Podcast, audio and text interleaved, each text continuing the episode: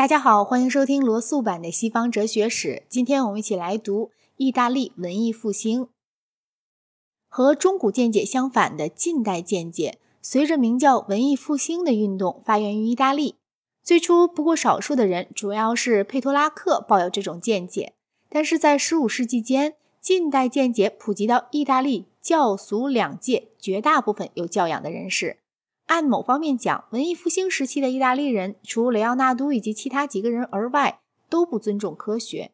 尊重科学，那是十七世纪以来大多数重要革新人物的特色。由于这个欠缺，他们从迷信中，特别从占星术这一种迷信中获得的解放很不完全。他们当中不少的人仍旧像中世纪哲学家一样崇敬权威，不过他们用古代人的威信代替教会的威信。这自然是向解放前进了一步，因为古代人彼此见解分歧，要决定信奉哪一家，需要有个人判断。但是十五世纪的意大利人中间，恐怕没有几个敢持有从古代、从教会教义都找不出根据的意见。为理解文艺复兴运动，有必要先回顾一下意大利的政治情势。从一千二百五十年弗里德里希二世死后，直到一千四百九十四年法兰西王。查理八世入侵意大利之前，意大利就大体上讲没有受到外国干涉。在意大利有五个重要城邦：米兰、威尼斯、佛罗伦斯、教皇岭和那不勒斯。除这些城邦以外，又有许多小公国，各自和大邦中某一结成同盟，或者隶属某个大邦。一千三百七十八年以前，热内亚在贸易和海军势力上一直与威尼斯争雄。但自从那年之后，热内亚归落了米兰宗主权支配之下。米兰当十二、十三世纪的时候，领先反抗封建制度，在霍恩施陶芬朝终于败亡后，受维斯孔提家统治。这是一个有能力的家族，他的势力不是封建政治势力，而是财阀政治势力。维斯孔提家从一千二百七十七年到一千四百四十七年统治米兰一百七十年，接着共和政体又复兴了三年。然后，一个新的家族，即和维斯孔提家有亲戚关系的斯福尔查家族获得了政权，字号米兰宫。从1494年到1535年，米兰是法兰西王与西班牙人交兵的战场。斯福尔查家有时和这一方联盟，有时和另一方联盟。在这段期间，他们有时流亡到国外，有时候仅名义上掌政。最后，在1535年。米兰被查理五世皇帝兼并，威尼斯共和国稍微有点像处在意大利政治的局外，特别在初期国内鼎盛的数百年间，威尼斯从来没有被蛮族征服过。最初，他把自己看成是东罗马皇帝的臣属。由于这个传统，加上威尼斯的贸易又是和东方的贸易，它能够独立在罗马控制以外。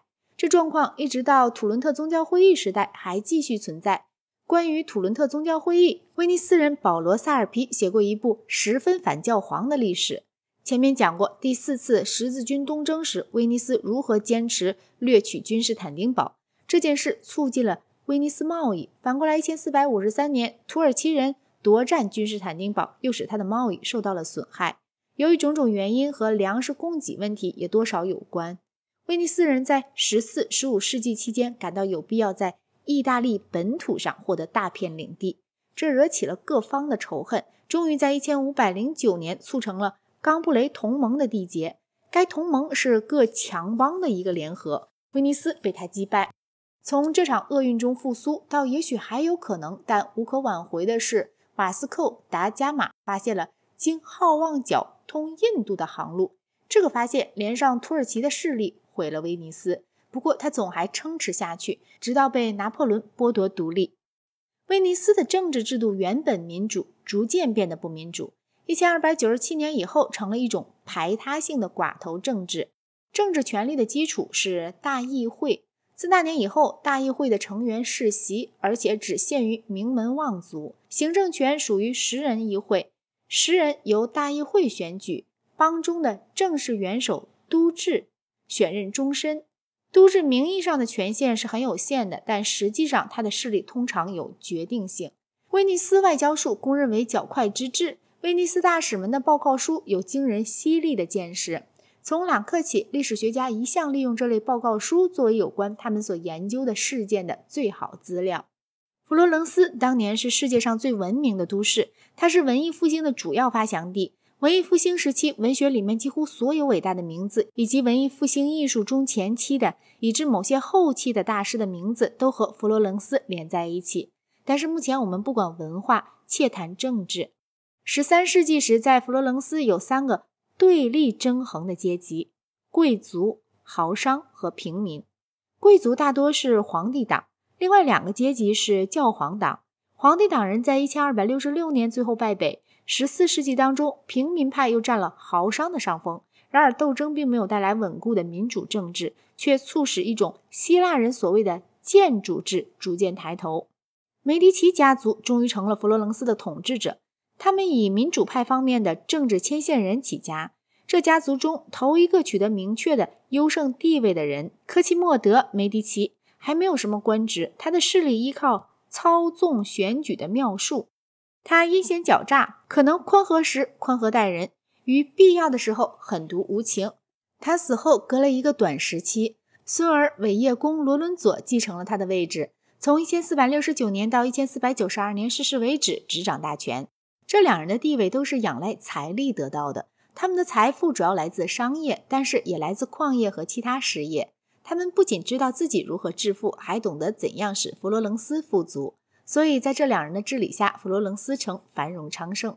罗伦佐的儿子皮特罗欠缺他父亲的那种长处，一千四百九十四年被驱逐，随后是萨万纳罗拉得势的四年。这时期有一种清教气的信仰复兴。转使人反对欢乐奢华，远离自由思想，屈就以往较淳朴的年代，想必一向特有的虔诚。